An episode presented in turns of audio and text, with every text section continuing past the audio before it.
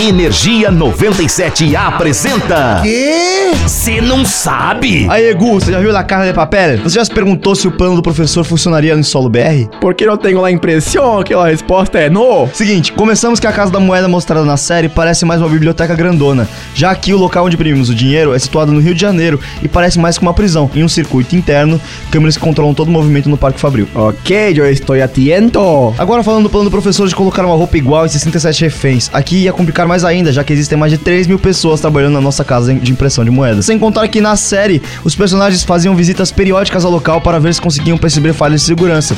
O que aqui também não seria possível, já que para você visitar o Parque Fabril, você precisa preencher um formulário e qualquer antecedente criminal, mesmo que em primeira instância já te impediria de entrar. Mas chico, já entendemos, no rola ser isso no Brasil, alguma coisa que daria certo? Cara, a grosso modo sim. A única coisa que daria certo aqui seria o plano de fuga deles. Oh, não, não, não spoilers, que eu não acabei. Se você curte curiosidades bizarramente inúteis, Pero incrivelmente espanholas, é só ficar ligado que ele tá sempre por aqui. eu sou Gustavo Fávaro Eu sou José Constantino. e nós outros somos de Dos. Cê Não Sabe. Energia 97 apresentou. Ah, já sei. O quê?